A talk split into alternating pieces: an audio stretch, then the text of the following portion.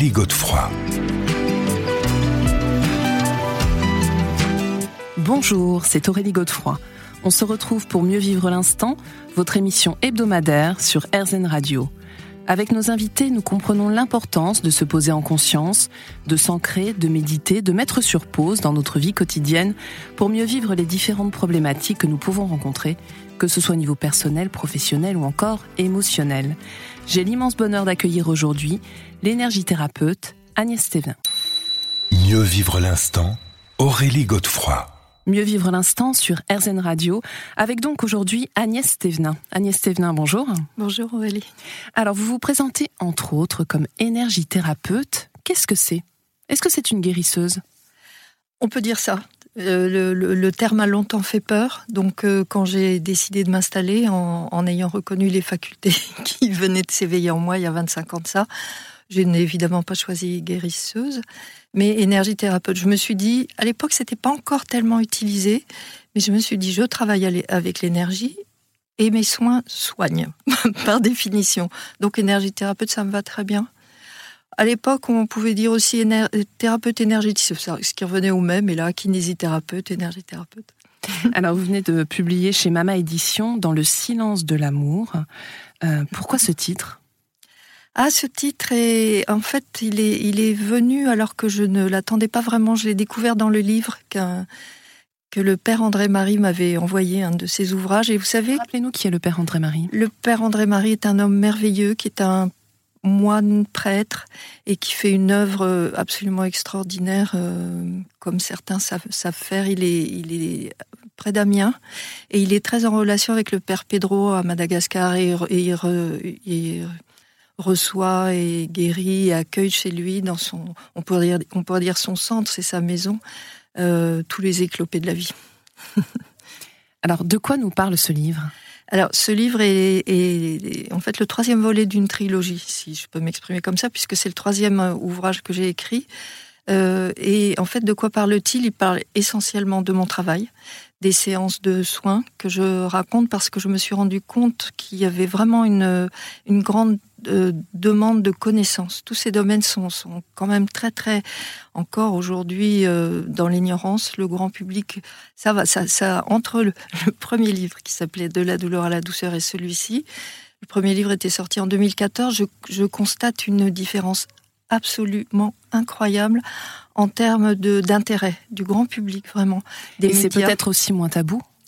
Justement, oui, oui, parce que les consciences s'ouvrent de, tout le monde, les, gens sont, sont, en recherche, les gens sont en quête de, de, de réponses, d'aide aussi, mais sont beaucoup plus ouverts et ont beaucoup moins peur parce qu'aussi il y a, tout, je suis loin d'être la seule, énormément de thérapeutes qui témoignent, enfin pas uniquement des thérapeutes, des channels, des choses, mais des gens solides, des gens, des gens euh, non pas forcément illuminés, des gens, des gens qui, qui inspirent la confiance. Et donc le, livre, pour répondre à votre question, c'est euh, une espèce de, de mélange, si je peux dire, entre ça, entre le récit de, de mes séances, entre des expériences personnelles que je raconte parce qu'elles me semblent faire partie aussi d'une expérience universelle. Et donc ça me semble très très important de les, de les transmettre. Et puis des, des idées, des conseils, des choses comme alors, ça. Alors, on va y revenir plus en détail, mais alors c'est vrai que le fil rouge, hein, si je puis dire, c'est vraiment l'amour. Oui, oui, parce que c'est l'amour qui nous guide et c'est vers ça qu'on va tous, c'est vers ça, c'est ce que nous possédons tous au fond de notre cœur. Et je pense réellement que c'est ça qui va nous sauver dans cette période difficile. Alors justement, ce que vous dites, enfin ce qui ressort beaucoup de ce livre, c'est que finalement on est les artisans de notre propre souffrance. Ça, vous l'expliquez à plusieurs reprises, hein, Agnès Thévenin. Oui. Euh, oui. Euh, dit abruptement comme ça, c'est un peu, un peu, un peu, compliqué à expliquer. Euh, bien souvent, oui. C'est-à-dire que comment dire, en fonction de notre histoire, en fonction de nos choix. C'est-à-dire si nous n'avons pas eu, bien que souffrant et vivant dans la sphère euh, de la psyché, la sphère psycho-émotionnelle, des émotions douloureuses, bien que étant porteur comme ça de, de lourdeur, de fardeau, de tristesse, de chagrin, de colère, si nous n'avons pas fait le choix de travailler, d'aller voir qui que ce soit. Euh, avant, c'était les psychothérapeutes. Avant encore, c'était les psychanalystes. Maintenant, il y a une infinité de, de thérapeutes. Il y a ce qu'on appelle les thérapies brèves, qui sont extraordinairement efficaces.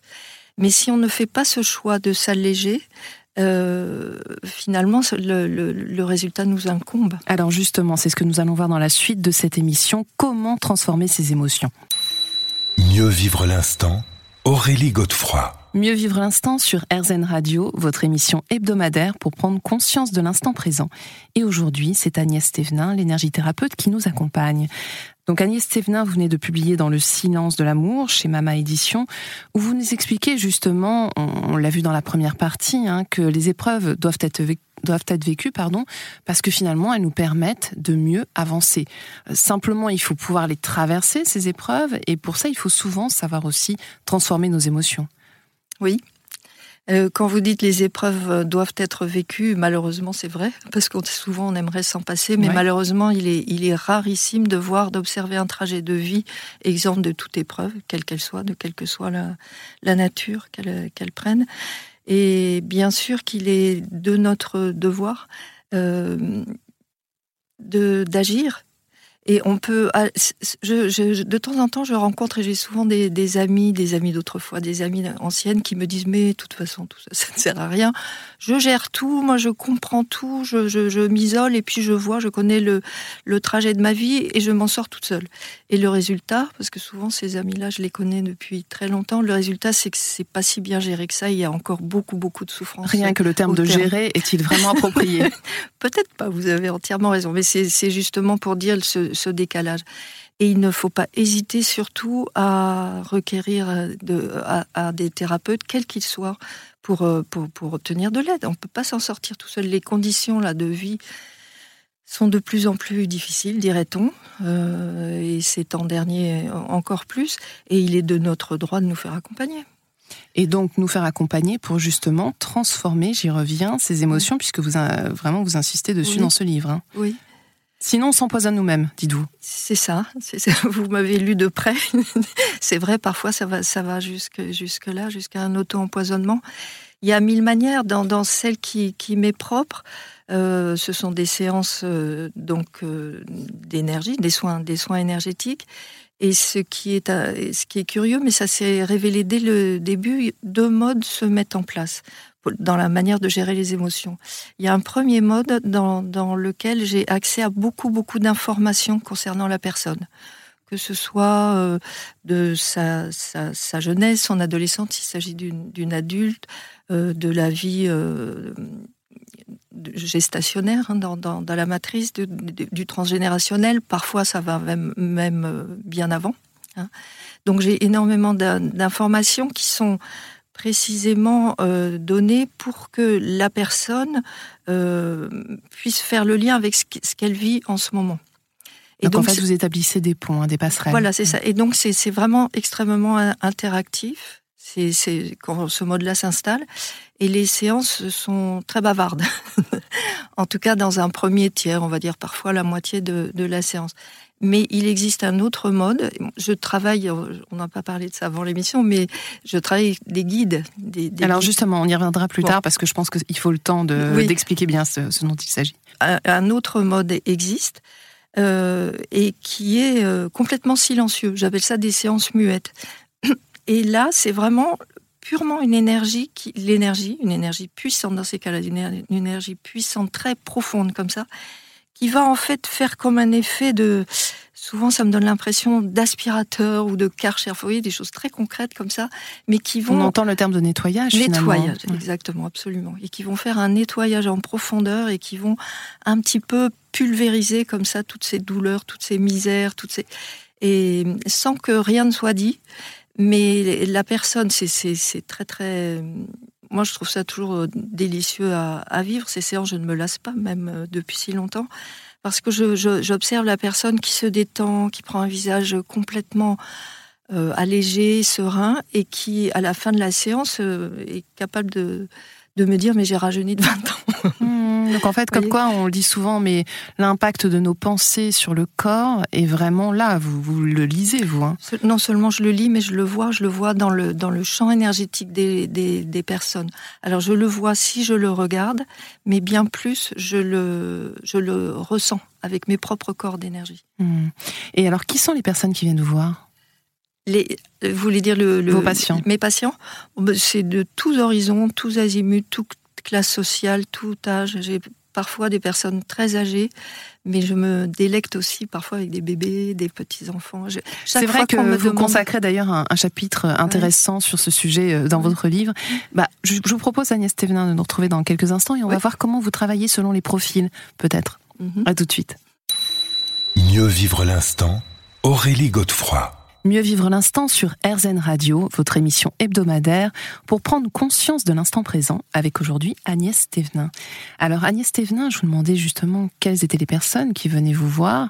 Et alors c'est vrai que c'est assez étonnant de voir que vous soignez euh, beaucoup d'enfants en bas âge, notamment des bébés. En tout cas, vous le racontez dans ce dernier livre, euh, dans Le silence de l'amour. Comment est-ce que vous vous y prenez? Est-ce que c'est juste une question de toucher Comment est-ce que ça se passe avec ces bébés? C'est beaucoup effectivement une question de toucher, absolument. Et ce qui est absolument génial, et je ne m'en lasse pas, c'est que quand je pose la main sur un bébé, l'énergie qui sort de ma main euh, me fait l'effet d'être comme un duvet de poussin. C'est d'une légèreté, d'une douceur. Ça n'a rien à voir avec l'énergie qui, est distribuée, on peut dire dispensée aux, aux autres, aux adultes. Aux c'est vraiment d'une douceur. On a l'impression vraiment, enfin j'ai l'impression, c'est pas l'impression, j'ai la sensation, c'est comme ça que ça se passe, que ça s'adapte vraiment à, l'être ou à l'âme de l'être qui, qui, est là sous ma main, cette mmh. énergie. Comment vous définissez l'âme d'ailleurs? L'âme, c'est un principe euh, qui, nous, qui nous anime, c'est une, une part de nous. Alors, il y, a, une part de notre âme qui est manifestée, c'est celle qui est euh, blessée, bien souvent, c'est celle qui vient se faire soigner, c'est celle que nous soignons, nous, nous autres, tout, la grande confrérie comme ça des, des, thérapeutes et des soigneurs multiples. Euh, il y a une, une, autre partie de nous qui lui est reliée, mais qui est encore plus élevée vibratoirement, qui est dans le non manifesté, qui est en lien très très euh, étroit avec une partie encore plus haute de nous qui qu'on pourrait appeler le moi divin. Hmm. Et qui là, cette partie-là, elle est absolument éternelle, intemporelle. Nous n'y avons pas accès vraiment euh, consciemment parce que c'est beaucoup trop élevé pour notre conscience d'êtres humains. Et cette partie-là est reliée au grand tout là-haut, à la source. Alors euh, c'est vrai que c'est il faut prendre en compte beaucoup beaucoup de choses. Il y a différentes strates entre guillemets, hein, on peut peut-être les appeler comme ça. Alors vous vous travaillez entre autres avec des guides. Est-ce que vous pouvez nous expliquer de quoi il s'agit et est-ce que tout à chacun on peut travailler avec des guides? Euh, Oui, bien sûr, on peut travailler. On peut déjà euh, parler. On peut déjà se donner la liberté de croire absolument, ou de savoir, ça serait mieux, que nous avons tous un guide. Alors, on en a même plusieurs. Qu'est-ce qu'un guide ou quels sont ces guides mais ça aussi, c'est très très décomposé, stratifié, hiérarchisé. Mais ce sont des êtres qui n'appartiennent pas au plan dans lequel nous vivons, dans la troisième dimension, qui sont en quelque sorte derrière le voile, qui sont invisibles à la plupart, à la majorité des êtres humains, mais que d'autres peuvent voir, peuvent entendre, peuvent ressentir. Moi, je ne les vois pas toujours, mais parce que mon, mode, c'est plus, euh, je crois que ça s'appelle kinesthésique, c'est plus la, la, perception.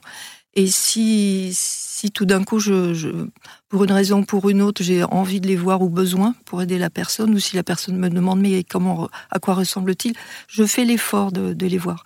Alors que certaines personnes, mes filles par exemple, qui sont devenues thérapeutes, ont une claire vision et extraordinairement développées et tout de suite elles voient. Elles ont donc ça dépend vraiment euh, de, chaque personne. Hein. chacun.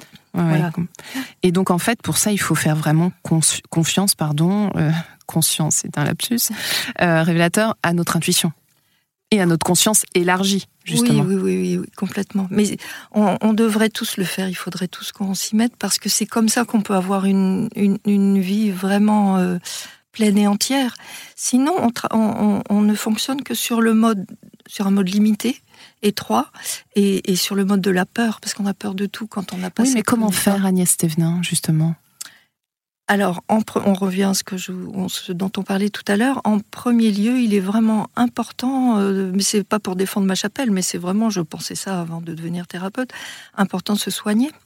De la même manière qu'on soigne notre corps, il est important de soigner notre psyché, nos émotions nos douleurs, nos souffrances, on en a tous, de se faire accompagner. Il faut pas croire. Euh, je me rappelle quand j'étais jeune, on, disait tout le temps, euh, à l'époque c'était les psys, on disait mais la plupart des gens disaient je ne veux pas aller chez un psy, je ne suis pas fou, ça n'a rien à voir avec de la folie, ça a à voir avec reconnaître le fait que oui, à ce moment de ma vie, je me rends compte que j'ai besoin de, de, de me faire aider. Et peut-être aussi avoir cette volonté de sortir du statut de victime.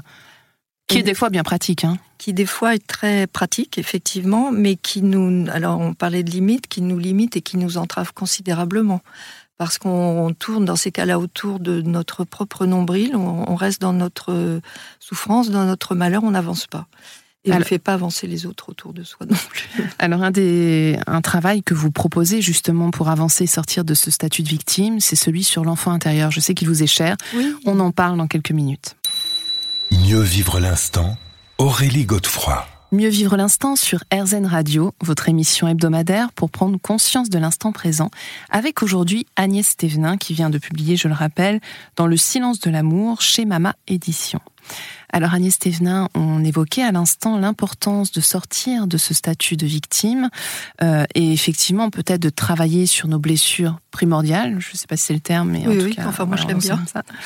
Et donc sur justement notre enfant intérieur et c'est vraiment quelque chose euh, voilà, dans lequel vous excellez, vous êtes très connu pour cela.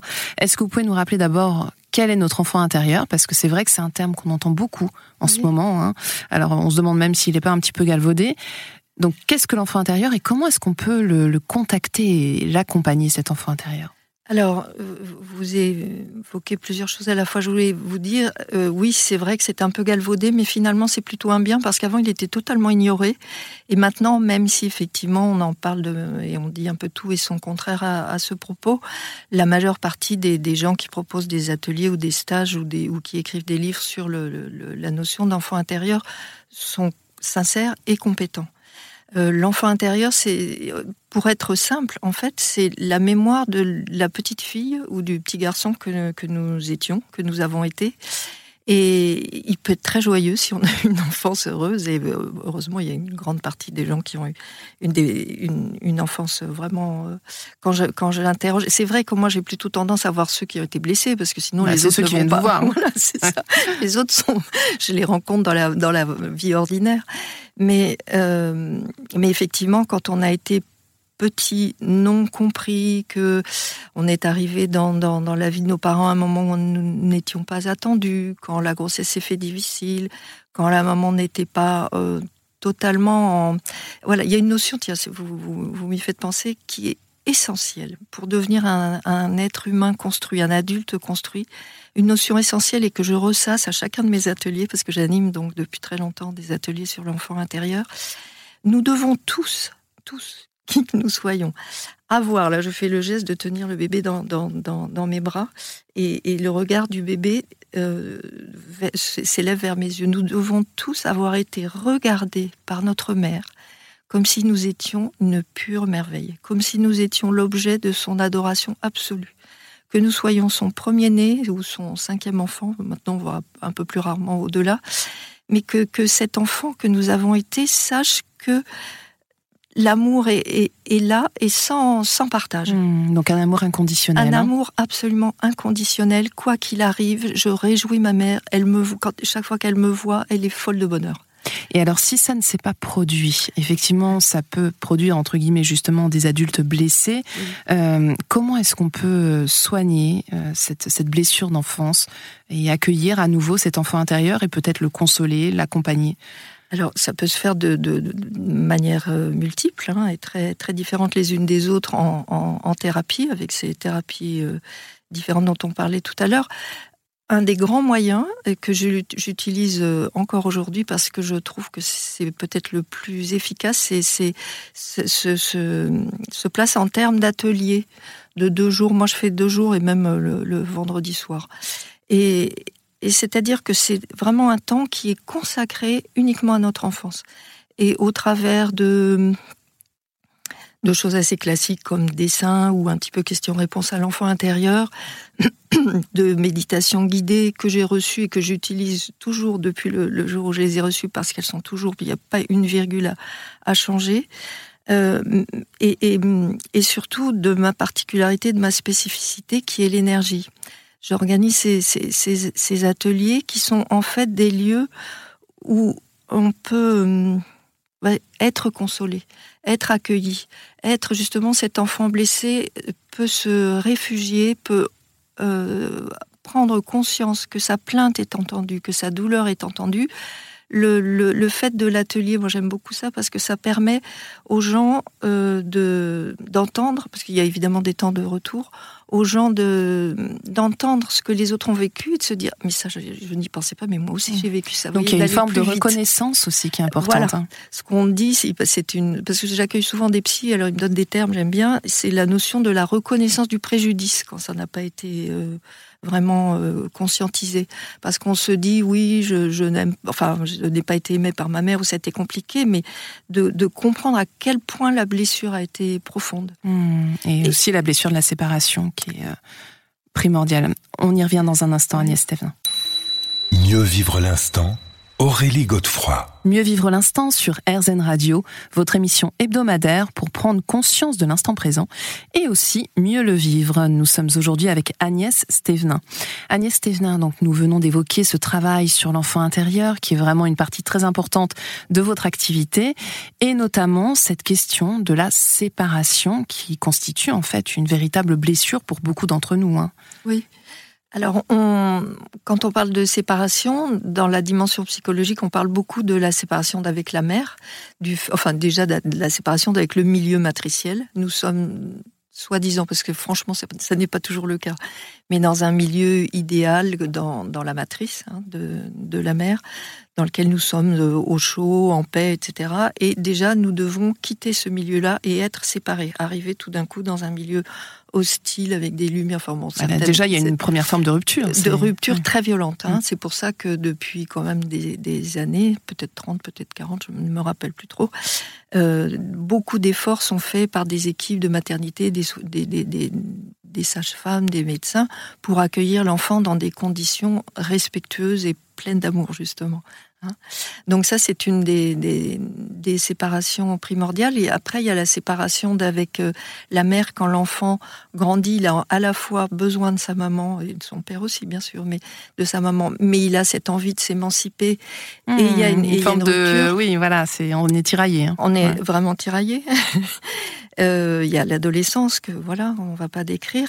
Mais tout ça est un rappel quand même au niveau de l'âme de la séparation avec euh, les plans supérieurs, les plans de lumière, la source, si on peut dire, ou les, plans divins, qui, ça, pour chaque être humain, constitue un challenge, parce que nous venons là, mais nous sommes, tout d'un coup, c'est comme si on nous mettait euh, dans une combinaison de plongée trop étroite, et en plus avec la cagoule qui masque le visage. Donc on, a, comme si on avait des, des, des œillères, des, des, enfin des, on, nous, nous, nous sommes coupés en fait de, de notre. Vous parliez tout à l'heure d'intuition, mais pour la plupart d'entre nous, nous sommes très très coupés. Nous avons ce sentiment de séparation des uns avec les autres. Nous avons le sentiment d'être euh, isolés les uns des autres. Nous sommes plongés dans cette dualité, le bien, le mal, etc. Et nous, nous avons oublié que en fait tout est un, que nous sommes tous unifiés. Interdépendants, on dirait, euh, dans le bouddhisme. Hein. Oui, ah oui, oui. Je ne suis pas bouddhiste, alors je connais pas trop. Mais oui, c'est ça, c'est la même notion, bien sûr. Et donc en fait finalement, euh, bah, le fait de soigner cette blessure, alors à la fois primordiale, mais aussi cette blessure à la mère, cette blessure aux autres, est-ce que c'est pas aussi une façon de s'incarner? Oui, bien sûr, bien sûr, parce que plus on va, c'est double, c'est euh, plus on va soigner ça, plus on va pouvoir être un être humain, s'incarner, c'est-à-dire vraiment les pieds sur terre, bien dans son corps, bien dans son être. Et quand on est cet être-là, on est, dans l'action, mais dans l'action juste. D'abord, on est bien euh, avec soi-même, on est en paix. Et, en fait, c'est le but, c'est un peu ce que je raconte euh, dans, chacun de mes livres, mais peut-être encore plus celui-là. Ce qu'on nous demande, on parle aussi souvent beaucoup, il y a la notion de mission qui, qui est abordée. C'est une question que j'entends tout le temps. Quelle est ma mission? Quelle est ma mission? Et en, général, mission de vie, oui. Oui, mission de vie, mission d'être, mission d'âme, mission quoi. En fait, notre mission, c'est d'être bien et de rayonner la paix, le bonheur, la joie, si possible. C'est ce que nous demandent tous les, tous les grands enseignants spirituels, tous les grands maîtres, pour pouvoir la rayonner autour de nous et rendre les gens autour de nous heureux. Mhm. Voilà, c'est simple. Donc en fait, pour cela, il faut nettoyer nos blessures. Hein. Et alors, il y a quelque chose que vous évoquez souvent aussi dans ce livre, c'est la toxicomanie. Alors j'aimerais qu'on s'y arrête un instant parce que ça a l'air quand même d'être euh, quelque chose, euh, voilà, d'important si on ne fait pas le travail. Euh, ah oui, alors je, excusez-moi Aurélie, mais je ne l'évoque pas souvent. Je, l'utilise en, c'est la parole d'un des guides qui, s'était adressé, qui s'adresse à plusieurs reprises à des, à des personnes qui sont justement dans une espèce de forme de nostalgie terrible de la séparation, euh, ce que Aruna Lipschitz appelle la nostalgie de l'ailleurs. Ce sont des gens qui n'arrivent pas à vivre leur quotidien, qui disent mais moi je ne voulais pas naître, je ne voulais pas venir, et en fait qui ratent tout. Donc en fait, qui sont dans le refus euh, d'être sur Terre et de, oui, c'est ça. vivre. Oui, mais mm. sauf qu'elles oublient que si elles sont sur Terre, c'est qu'elles ont accepté de venir. Sinon, personne, personne ne vient sur Terre. Et les, les, guides, une, une, fois que je raconte dans, dans, le livre, mais ça arrive de temps en temps, ça intervient quand les gens sont vraiment dans cette espèce de, de spirale, parlent de toxicomanie en disant vous êtes addict à la souffrance, arrêtez. Des, comment on dit euh, oui, sortez du manque. Enfin, alors, sortir du manque, ça, ça revient toujours à la même chose. C'est soignez-vous, nettoyez-vous, mmh. lavez-vous. Et ne vous complaisez pas, c'est ce qu'on disait tout à l'heure, avec votre propre souffrance. Voilà, hein, sortez du statut, statut de victime. On se retrouve dans quelques minutes, Agnès Thévenin. Mieux vivre l'instant Aurélie Godefroy. Mieux vivre l'instant sur RZN Radio, votre émission hebdomadaire pour prendre conscience de l'instant présent. Avec aujourd'hui Agnès Stévenin. Alors Agnès Stévenin, on évoquait justement à l'instant le fait que c'était vraiment important d'abandonner ce statut de victime. Euh, pour ça, bah, il faut sortir du schéma de répétition euh, bourreau, victime, sauveur. Et puis bah, essayer peut-être d'envisager différemment nos parts d'ombre. Oui. Hein, c'est très important. Comment est-ce qu'on peut faire? Grande question. Comment est-ce qu'on peut faire? Parce que c'est pas toujours facile de regarder sa part d'ombre. Hein. on voit très aisément les parts d'ombre de l'autre. On peut très bien les décrire, on peut très bien, on peut être très très précis.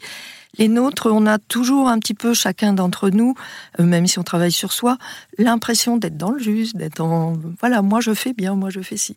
Et dès lors qu'on a un peu ce sentiment-là, on peut se dire que hum, on n'est pas tout à fait, tout à fait en place. Bon, mais c'est très humain, nous sommes humains aussi. Euh, si, ce que j'aime dire, souvent, je suis loin d'être la seule à le dire, mais si on était parfait, on ne serait pas redescendu. Euh, nos parts d'ombre, c'est avoir l'humilité de, de, reconnaître cette non-perfection, avoir surtout la conscience, parce que ça c'est moins accusateur, c'est moins culpabilisant, de se dire que nos pardons dérivent bien souvent de notre souffrance ou de nos souffrances. Et donc, c'est comme une espèce de boucle de répétition, hein, mais c'est toujours la même chose, d'aller se soigner, d'aller d'aller nettoyer son, son être profond parce que sinon, est-ce qu'on peut dire, euh, comme d'autres personnes euh, le suggèrent, que de toute façon, la vie fera qu'on sera toujours confronté à nouveau à ces parts d'ombre euh, d'une différente manière? Oui, absolument. Mais si, oui, oui, absolument. C'est exactement comme ça que, que ça se passe. Et, et en plus, chaque fois, avec de plus en plus de violence. Donc oui, non, mais c'est intéressant ce que vous dites. Donc en fait, euh, c'est vrai que si on ne soigne pas ces parts d'ombre, ces blessures, euh, à chaque fois on va s'y retrouver confronté et ça va être de plus en plus difficile. Hein, c'est ça. La, la, vie nous resserre les, les, les, mêmes choses, les mêmes difficultés, les, les mêmes preuves, les mêmes challenges, on va dire, mais avec de plus en plus de force euh, pour qu'enfin on puisse lâcher prise. Parce que l'idée maîtresse de tout ça, pour pouvoir se guérir et avancer, c'est de lâcher prise. nos pardons ne sont que l'espèce de cristallisation, de crispation de notre ego à dire euh, j'ai raison, je suis le meilleur ou, ou, l'inverse, hein, parce que quand on dit je suis nul, je ne suis bon, c'est, ça fait vraiment partie de notre ombre aussi cette dévalorisation euh, constante qui est, qui est assez répandue, en fait, finalement aussi répandue que l'ego triomphant. Hmm. Mais tout ça fait partie de ce que vous appelez notre ombre avec euh, justesse. Oui. Mais ce lâcher prise, il passe par quoi? Est-ce que ça peut passer par la méditation notamment? Bien sûr, ça passe par de multiples choses que nous avons l'habitude de faire. Ça passe par euh, la méditation si on a un chemin spirituel, mais ça passe aussi par euh, aller dans la nature. Ça passe par, euh, on le sait bien, hein, quand on regarde la mer, même sans le coucher de soleil, ça nous fait un bien Donc se reconnecter aux éléments. oui, aux éléments, à la forêt, à la nature, aux fleurs, à la lecture, des lectures inspirantes. Il y a des tas de beaux textes, à la poésie, à la cuisine, si on aime cuisiner, vous voyez, c'est faire quelque chose qui va nous sortir de notre mental, qui va nous permettre comme ça justement de d'être plus en plus en lien. Tout à l'heure, vous parliez d'intuition, plus en lien avec cette part de nous intérieure, profonde, qui sait, qui comprend les choses, qui les connaît et dont on est bien souvent coupé. Mm. Et parfois, moi, j'ai une amie aussi qui, en fait, qui se relie en cuisinant. Ben, en fait, on est, mais c'est le, c'est le thème de notre émission, c'est être dans l'instant. Et ben voilà. Donc en fait, je le disais, hein, vous êtes énergithérapeute, mais qu'est-ce qu'il en est justement du niveau vibratoire? Parce que alors euh, souvent on nous en parle. Euh, vous, vous le mesurez comment le niveau vibratoire? Et surtout en quoi est-ce qu'il nous impacte? Alors moi, je ne le mesure pas parce que je n'ai pas du tout cette euh, capacité et que je ne travaille en aucun cas avec des outils de. Enfin, quand je dis mesurer, c'est aussi de ressentir. voilà, ressentir. Oui, d'accord. Bah, c'est facile. Quelqu'un qui, vibre haut, si on peut s'exprimer comme ça, c'est quelqu'un qui est joyeux, léger, heureux et, et, qui a ce rayonnement dont on parlait tout à l'heure. Et dès qu'on est euh, accablé par euh, notre colère, nos doutes, nos ressentiments, notre amertume, notre frustration, en fait, tout ça descend, comme si on descendait sur une, sur une échelle. Et, et ça se sent n'importe euh, qui peut le ressentir. Regardez, quand quelqu'un qui est mal ou, quelqu'un qui vit une, épreuve rentre dans une pièce soudain, il jette un froid, on n'a pas envie de s'installer à côté de lui, on est plutôt comme ça à se reculer. Et les gens qui ont du charisme, c'est quoi? C'est les gens qui sont tellement bien, qui sont tellement justement dans leur euh, épanouissement sur tous les plans de l'être que bah, ils vibrent très haut. C'est ça la vibration. on va voir comment faire plus concrètement. Mieux vivre l'instant Aurélie Godefroy. Nous nous retrouvons pour la dernière partie de Mieux vivre l'instant sur RZN Radio, votre émission hebdomadaire, pour prendre conscience de l'importance de l'instant présent, mieux l'accueillir, avec aujourd'hui Agnès Stévenin. Alors Agnès Stévenin, à l'instant, on évoquait ces personnes pleines de charisme qui ouvrent la porte d'une pièce et euh, qui inondent les autres de leur lumière. On a tout envie de leur ressembler. Comment est-ce qu'elles font? Parfois c'est naturel. Et, ça l'est de plus en plus, je trouve, chez ces nouveaux enfants. Alors, tous les enfants ont cette innocence, ce, rayonnement dont on parlait tout à l'heure. Mais en fait, si on les regarde bien, pas tous exactement. Mais bon, donc euh, il y a une nouvelle catégorie d'enfants, si on peut dire maintenant d'adolescents ou de jeunes adultes, qui sont très rayonnants parce que c'est ce qu'ils sont venus faire. Ils sont venus nous aider à traverser ces périodes difficiles et ils sont vraiment en action et plein de lumière, même si étant dans un corps humain, dans une famille humaine, ils, ont, ils traversent leurs propres difficultés. Mais, alors, juste une petite question euh, par rapport à ce qu'on évoquait précédemment sur l'enfant intérieur. Est-ce qu'un adulte aujourd'hui qui est justement rayonnant et plein de charisme, c'est quelqu'un qui a été heureux dans son enfance? C'est quelqu'un qui a été heureux dans son enfance ou c'est quelqu'un qui a guéri son enfance, mmh. qui a soigné son histoire? Ça peut être l'un ou l'autre il y a souvent plus de, personnes qui ont justement travaillé sur elles et guéri leur histoire que d'enfants heureux naturellement, même si ça reste heureusement une chose qui existe. Et alors, donc, euh, ce qu'on sait, c'est que ce qui est important avant tout, c'est l'acceptation hein, de, mhm. pas mal de choses, justement, pour être bien. Est-ce que vous auriez euh, d'autres conseils à nous donner? Vous parliez notamment de l'impulsion, du fait de se mettre en marche.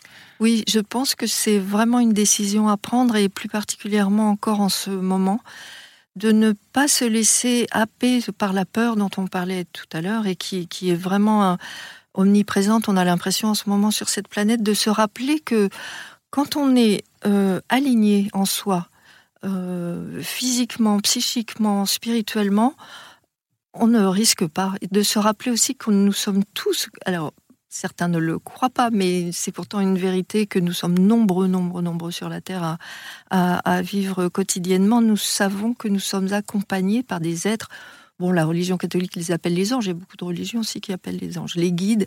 Nous ne sommes pas seuls. Il faut savoir que nous avons un pouvoir euh, beaucoup plus important que nous imaginons sur nos vies. Il faut savoir que la décision comme ça de se lever, d'être debout, d'être droit et de ne pas se soumettre, de ne pas être victime, de ne pas baisser les bras, de ne plus dire euh, bon, j'y arrive pas, de toute façon c'est fini, je n'ai aucun espoir ça ne va plus. On ne peut plus faire ça maintenant. parce que, en fait, si on va au fond de soi, euh, on a tous cette capacité comme ça à être un humain euh, droit. Vous savez, les, pieds sur la sur la terre, sur la mer terre, hein, et, et, relié au cosmos, et aux étoiles. Mais alors, quel conseil vous donneriez à quelqu'un aujourd'hui euh, qui ne va pas forcément bien, dont le moral est un peu moyen? Là, on arrive en fin d'année ou euh, bon, voilà, c'est pas toujours euh, facile pour tout le monde. Ben, moi, j'ai toujours un peu le même genre de conseil, mais vous allez dire que c'est un peu inhérent à ma pratique, mais c'est de se faire aider, de se faire accompagner, mais sinon de, de, parler, de, de, de s'ouvrir comme ça à sa famille, à ses amis, de ne pas rester isolé c'est euh, important, ça vraiment le lien. Le, lien, le lien, parce que de, surtout la période fait qu'on s'est beaucoup euh, replié sur soi.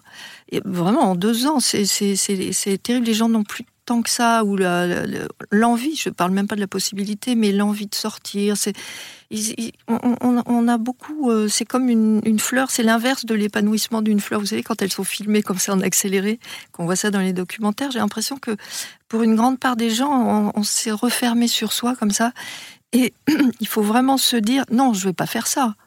Donc c'est une prise de décision. Oui, hein, pour moi, vraiment, oui. Pour moi, on pose des actes. On, pose des actes et on a cette capacité, on a ce cette puissance personnelle, on a ce pouvoir de décision. Eh bien, nous allons encourager tous nos auditeurs à prendre cette décision. Ça peut être une belle résolution d'ailleurs pour, euh, pour 2022. Merci infiniment Agnès Thévenin d'avoir été avec nous et de nous avoir fait partager votre expérience unique. Je rappelle le titre de votre livre, Dans le silence de l'amour. C'est publié chez Mama Édition. On se retrouve quant à nous la semaine prochaine, à la même heure, et bien sûr sur RZN. Je vous rappelle que vous pourrez écouter cette émission sur rzn.fr. Je vous souhaite une très belle et douce journée.